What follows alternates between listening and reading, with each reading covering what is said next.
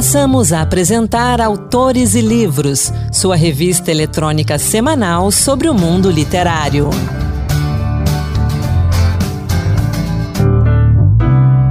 Olá, pessoal. A partir de agora, Autores e Livros Dose Extra, que toda semana traz para você um conteúdo exclusivo sobre o mundo da literatura. Hoje vamos falar de afrofuturismo. Sou Anderson Mendanha e vamos juntos.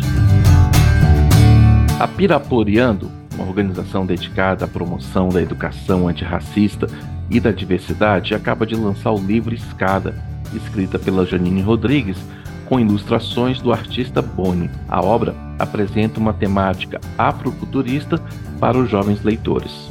Sobre esse livro, eu recebo aqui mais uma vez no Autores e Livros a Janine Rodrigues. Janine, bem-vinda de volta.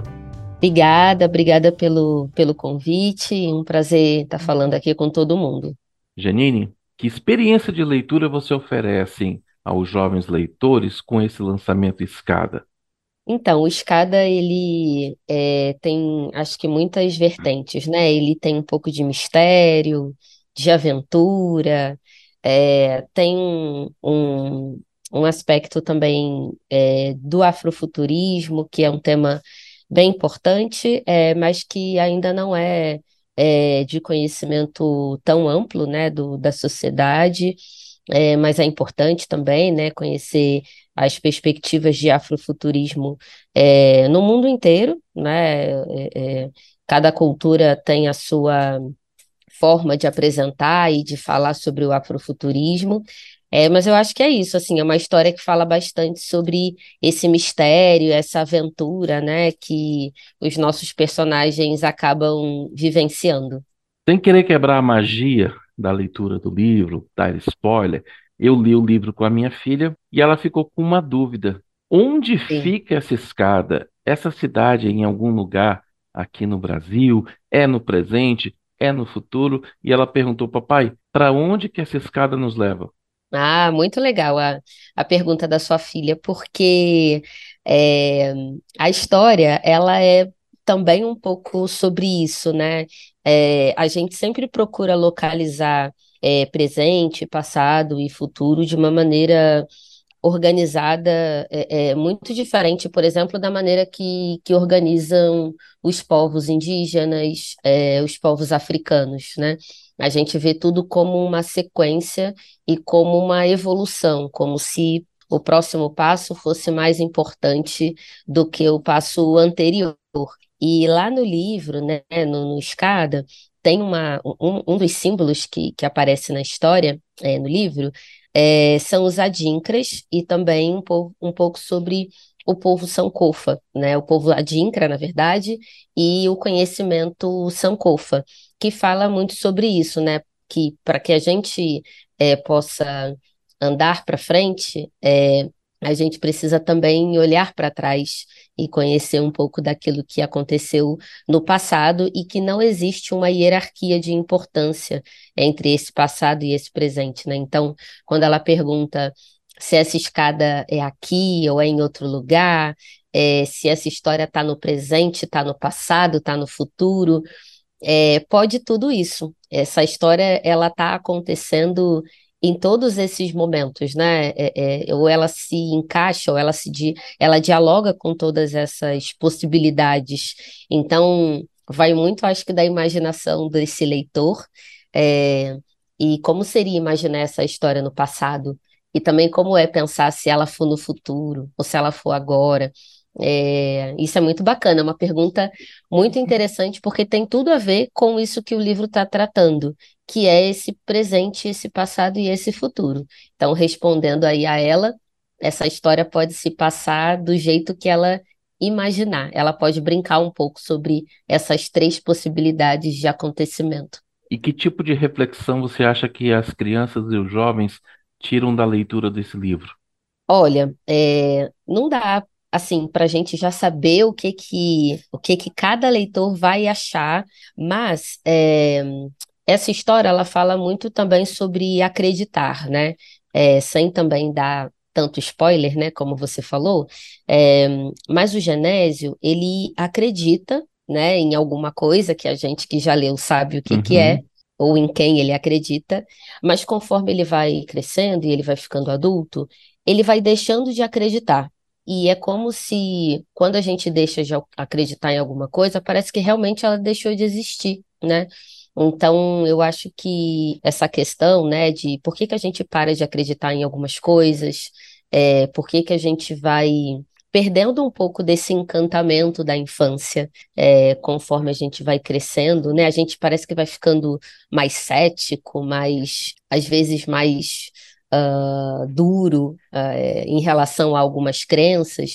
Uhum. E, em geral, as crianças elas têm essa, esse olhar mais amplo sobre a vida, né? Então, o Escada ele fala também um pouco sobre isso. Quando a gente cresce, não necessariamente esse crescimento precisa significar é, o desacreditar, né? A gente pode e deveria, né, manter as nossas crenças e, e a nossa fé em algumas coisas, seja na vida, seja no espaço, seja é, nesses simbolismos que estão tão presentes na infância e que na vida adulta eles se despedaçam, né? Que a gente consiga de alguma maneira continuar acreditando um pouco, né? Nessa nessa magia toda que a gente acredita quando a gente é criança. Isso é muito bom. Pegando as suas palavras, nós ocidentais então temos essa tendência de sempre olhar para o passo seguinte, né? Nós somos muito ligados ao presente e ao momento, ao nosso trabalho, o que a gente precisa realizar, é, a correria do dia a dia. E aí talvez tenha, falte espaço para esse acreditar, e eu vou acrescentar, hein? falta espaço para a imaginação. Seria por aí? Sim, é bem isso, né? Quando a gente, às vezes a gente, quando vai fazer alguma coisa, né? Quando a gente vai colocar alguma coisa em prática, a gente começa a ver o quanto é difícil, o quanto é desafiador, mas no pensamento, né? Ou na imaginação, é, isso não precisa ser levado tão a ferro e fogo, né? Às vezes a uhum. gente coloca barreiras até para imaginar alguma coisa, né? Então, ah, eu não vou imaginar isso porque seria muito difícil. Calma, mas você tá, por enquanto, você tá só pensando ou imaginando, né? Então, às vezes a gente acaba se limitando muito, é, e isso acaba, de alguma maneira, limitando a nossa criatividade, sabe? Quanto mais imaginativo a gente é, mais possibilidades a gente vai ter quando a gente for colocar aquilo em prática. Né? Se a gente já na hora da imaginação começa a pensar em um monte de empecilhos, isso também vai refletir sim na nossa criatividade, né? Na apresentação, eu disse que esse livro trabalha com a temática afrofuturista. Fala um pouquinho o que, o que, que é essa temática, o que, que é a literatura afrofuturista. É, o afrofuturismo ele está é, tá para além da, da literatura, na verdade, é uma conexão com várias outras expressões é, culturais, mas também científicas, né?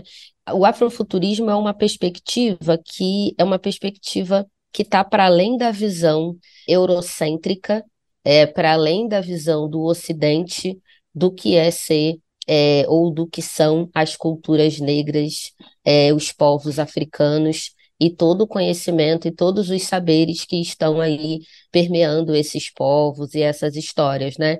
É, até por conta do racismo, é, existe às vezes uma prática de pensar cultura negra, pessoas negras, história negra, a partir do olhar do Ocidente, do olhar uhum. eurocêntrico. Então, acaba que essa ideia e isso que a gente conhece acaba sendo uma resposta a um racismo pré-existente.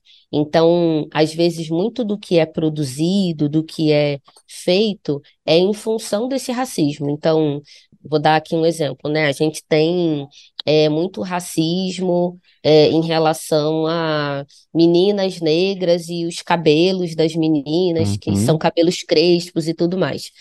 Então, às vezes, quando se vai pensar num personagem negro, numa menina negra, é, vai se falar desse cabelo crespo, é, como se essa história fosse responder de uma maneira crua, né, de uma maneira mais objetiva, que é, é, o cabelo crespo não é feio, que é um cabelo bonito.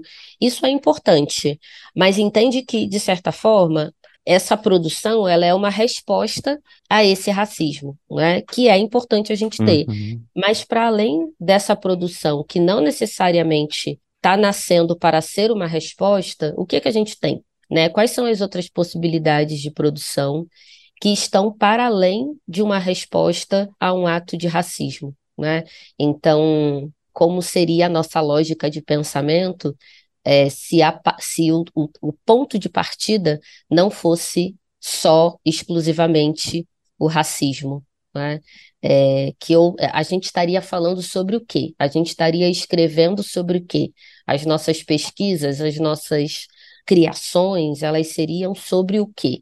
Para além do tema que, que é o racismo, que realmente precisa sim ser discutido. Mas quais são as outras possibilidades, né? É, é, quais são as expressões culturais de arte e as produções de ciência, de pesquisa? Né? É, o afrofuturismo ele fala sobre possibilidades diversas e plurais da população negra que, é, que são muito amplas, né? Que são é, de territórios diferentes, de possibilidades diferentes. E é o que a gente vê um pouco no trabalho que vocês fazem na Piraporiano, não é? É, a gente pauta esse tema porque a gente precisa, né, uma questão fundamental a gente reconhecer o impacto do racismo na sociedade, na educação. Então, sim, a gente precisa falar sobre isso. É, e a gente fala bastante, né? É o pilar aí do nosso trabalho, um dos principais mas a gente também está pensando e produzindo é, conteúdos e, e, possibilidades que, de certa maneira, é, vão falar disso, só que numa outra perspectiva, sabe? É, então, o tema racismo, ele é, não vai ser o, o único ponto de partida daquilo que a gente está fazendo, está pensando e está tá produzindo, né? Ele vai estar tá em equilíbrio com, com outras possibilidades também, né? Então a gente vai ter um livro que, sei lá, o tema vai ser, sei lá, melancia, e isso não está descolado de falar sobre a pauta racial, porque uhum. inevitavelmente, quando a gente olha para um ilustrador, quando a gente olha para a autora, para o próprio fato da, né, do, da composição da Piraporeando, esse tema ele está lá, mas é, não é o sistema racista que vai dizer o que, como e quando a gente tem que falar. E isso é muito importante, sabe? Muito, senão muito. a nossa, senão a nossa máquina é, é, ou sei lá, o nosso sistema, né, para produção, ele também vai acabar sendo ditado pelo racismo. E não é, e não é isso que pode acontecer, e... né? Não é isso que a gente quer que aconteça. Bem interessante que no livro o personagem ele é negro, ali a relação em volta também são de, com negros, mas isso não é importante né? A gente não tem uma, uma questão, não há uma questão de preconceito ali. A gente tem uma história para ser contada, tem uma busca, como você disse, um, um acreditar, e essa história é o mais importante. E, o, e uma coisa que eu vi muito bonita é a gente tem que colocar os, é, os personagens nos lugares e não com as, vis, as visões preconceituosas. Partindo daí, eu queria perguntar uma coisa, já que a gente está falando de futurismo, futuro, jovens, como é que você vê o futuro dos nossos jovens no Brasil e principalmente das jovens negras? Olha, é, eu acho que a gente está agora nesse momento de reconstruir algumas coisas, né? É, esses dois, três últimos anos foram muito, muito difíceis para a sociedade como um todo.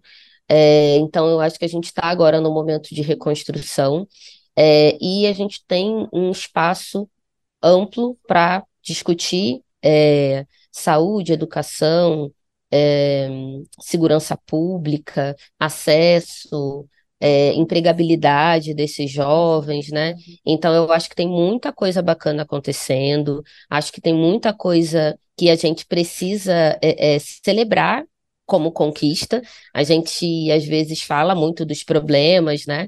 A gente sabe que tem muitos problemas acontecendo sim, mas a gente também precisa celebrar, por exemplo, é, o grande aumento que a gente teve de jovens negros nas universidades, uhum. de jovens negros que se formaram. É, né, na, nas universidades, então é, isso é uma das conquistas. É, então, eu, eu sou muito otimista, eu vejo um futuro é, muito melhor do que o que a gente tem hoje. É, acho que muito tem ainda a se fazer, Muito. mas eu, eu acho que a gente está caminhando. Para finalizar, eu queria que você comentasse uma coisa muito interessante que tem no livro, que é o agradecimento que você faz ao Gilberto Gil. Comenta esse Sim. agradecimento. Ah, muito legal. É, o Gil, acho que é uma referência para todos nós, todos e todas. É, e não só agora, né? Mas é, eu sempre me, me assim, me chamava atenção as apresentações do, do Gil, né? As roupas que ele usava, é, e o próprio jeito do, do Gil, né? O Gil é uma pessoa é, muito serena e, ao mesmo tempo, é um, um artista muito consciente do poder da arte que ele está fazendo.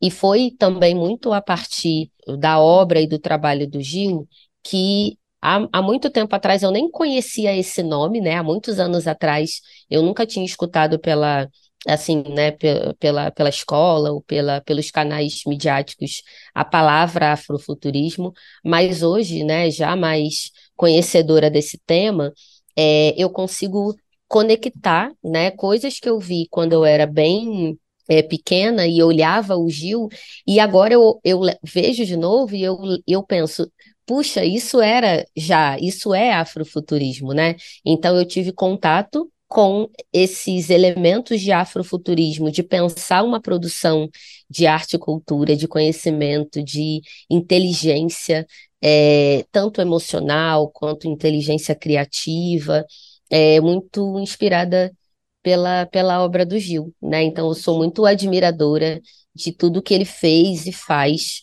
é, pelo nosso país, pela nossa história, sou uma grande admiradora. Janine, Obrigado pela conversa, obrigado pelo livro, parabéns e que vocês possam continuar fazendo esse trabalho que vocês fazem, que eu, não só eu, mas que a gente considera, né, que é muito importante para todos nós. Parabéns. Obrigada, obrigada mais uma vez aí pelo convite, né, para todo mundo aí que nos ouviu e até breve.